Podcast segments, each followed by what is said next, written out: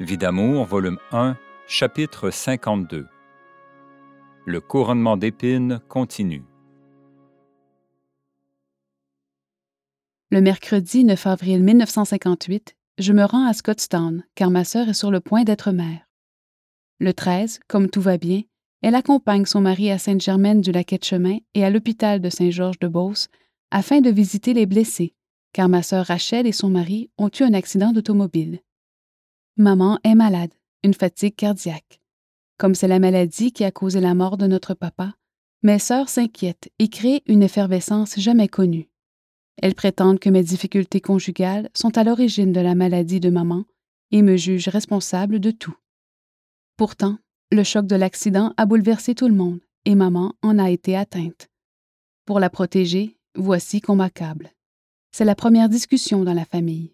Mes deux frères et maman se font mes défenseurs. Après son retour, ma sœur, Josette, fatiguée d'une grossesse qui se prolonge, me rapporte les paroles qui ont été dites contre moi. Elle ne se rend pas compte des coups qu'elle me porte. C'est assez, lui dis-je. Tu te prépares une cruelle souffrance pour l'avenir. Quelle souffrance? L'avenir te le dira. Attends. Comme ça fait mal, terriblement mal. Pendant trois jours, je suis incapable de m'alimenter. Comme d'habitude, chaque peine me rapproche de Dieu. Aucune communion, si fervente soit-elle, m'apporte autant de douceur céleste que celle causée par une humiliation bien acceptée. Je continue à aider ma sœur, plus brisée que jamais, mais par contre plus heureuse encore, parce que plus près de Dieu et de Marie. Le lendemain, un troisième garçon est donné à ma sœur. Ma peine est encore là, mais sans rancune, car je suis très près de mon Jésus d'amour. Dieu m'avait bien dit Je te détacherai des tiens, mais les circonstances seront atténuantes. La maladie de maman, la grossesse de ma sœur, l'accident d'automobile, tout cela, pour tous, a contribué à une plus grande nervosité. Voilà, j'excuse tout. En plus, je sais depuis quelque temps que la correspondance entre le Père Veilleux et moi devra cesser un jour. Ce qu'il y a d'étonnant, c'est que nous nous écrivons les mêmes inspirations le même jour. Le lendemain, j'ai le bonheur de lire une lettre que mon fils André m'écrit. Il aura 13 ans. Pensionnat de l'Enfant Jésus, 20 avril 1958. Ici, je trouve la nature toujours belle, le temps est clair, le soleil se répand dans l'air et donne une note de gaieté. Les semaines, les jours sont courts. Nous sommes en grande récapitulation. Grammaire, géographie, histoire, tout y passe. Au commencement de mai, je ferai ma communion solennelle. J'ai tant hâte de causer avec le petit Jésus, de lui demander la voie qu'il me prépare. Il me demande de porter la croix sur le chemin rocailleux et rempli d'épines. Mais dois-je refuser? Dois-je redouter les mérites qu'il m'accordera? Non, non, je dois suivre avec foi la voix divine qui se fait entendre en mon âme. Les examens chez les pères Oblats auront lieu bientôt. Je voudrais bien y faire mon cours classique à la condition que tu aies l'argent nécessaire pour payer ma pension. J'ai bien hâte de causer avec le Père Veilleux. S'il y a beaucoup de monde aujourd'hui qui méprise le prêtre, moi, je le défendrai. Le prêtre est mon meilleur ami, je lui confie tout. Je veux faire un prêtre, un saint prêtre. Je veux sauver des âmes, les mener dans le droit chemin qui conduit au paradis. À bientôt, chère maman. André. Quelle consolation dans mes larmes. Bien sûr, ce récit ne relate pas tout ce qu'il m'a fallu souffrir. Chaque jour est parsemé de croix qui se multiplient. Dieu seul sait tout. Au cours de la semaine, Jésus et Marie me parlent continuellement. Ils me révèlent la signification des prodiges que Monseigneur Bonhomme a eus depuis quelque temps et que le Père Veilleux a cru bon de me révéler sous le sceau de la plus entière discrétion. Presque chaque jour, une lettre va vers le noviciat et chaque fois, le Père me donne ses impressions toujours justes et propres à me faire monter vers Dieu. Ah, si toutes les âmes avaient un tel directeur. Et le Seigneur me dit sans cesse. Si tu savais, mon enfant, comme mes âmes consacrées me crucifient. Supporte ma passion qui se terminera bientôt. Suis-moi avec ta croix.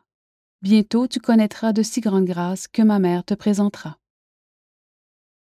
Au cours de la semaine, ma sœur revient de l'hôpital.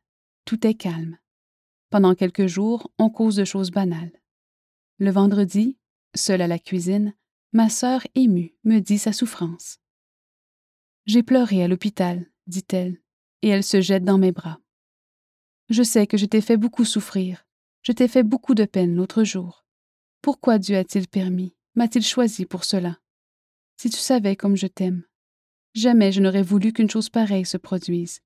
J'ai compris, et cette souffrance, je l'aurai toute ma vie.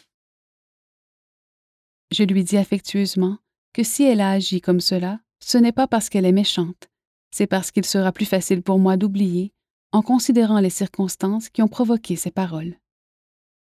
Je te remercie même pour les choses que tu as dites et qui m'ont fait mal, car tu ne sauras jamais la douceur et le bonheur qui en ont résulté. Une autre lettre m'apporte encore beaucoup de joie. Ce 25 avril 1958. Mes examens pour l'entrée au séminaire de Chambly ont eu lieu et j'en suis très heureux. Si tu savais comme je suis heureux au pensionnat. Malgré le mauvais temps depuis quelques jours, je suis gai. Je ne suis pas capable de m'exprimer pour te dire jusqu'à quel point j'aime les religieuses.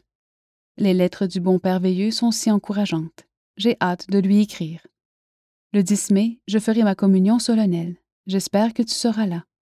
Ce jour-là, j'aurai deux grandes grâces à demander au bon Jésus. L'union de papa et de maman, si c'est sa volonté, et ensuite la voie qu'il me prépare. J'aurai un peu de peine car ce jour-là, il me manquera un membre de la famille. Tous les autres petits garçons auront leurs parents avec eux. Mais je ne changerai pas mon sacrifice avec leur grande joie. Je crois que le bon Dieu me prépare à cette vie pénible et souffrante, afin que je réalise mon rêve d'être un saint prêtre, qu'il fasse de moi ce qu'il veut. Je dis toujours cette prière quand j'ai quelque chose qui me fait de la peine. Que votre volonté soit faite et non la mienne. Je m'attends encore à beaucoup souffrir, mais j'offre mon cœur au bon Dieu et je dis cette prière. Divin cœur de Jésus, je vous offre les imprévus de ma vie. Le jour de ma communion solennelle, je ne t'oublierai certainement pas, ainsi que papa, mon petit Pierre et mes trois sœurs que j'aime tant. Je suis sûre que la miséricorde du bon Dieu tombera sur papa et l'aidera à mieux comprendre et il sera vraiment heureux, n'est-ce pas? Quand je serai séminariste, je suis bien fière de pouvoir dire ce mot maintenant. Lorsque je serai séminariste au blas de Marie Immaculée, je suis sûre que pendant ce temps, la Sainte Vierge déploiera son manteau bleu et fera pleuvoir toutes les grâces sur papa. Elle rendra son âme belle comme la sienne. Je termine en t'embrassant bien fort, chère maman. De ton fils aimant, André.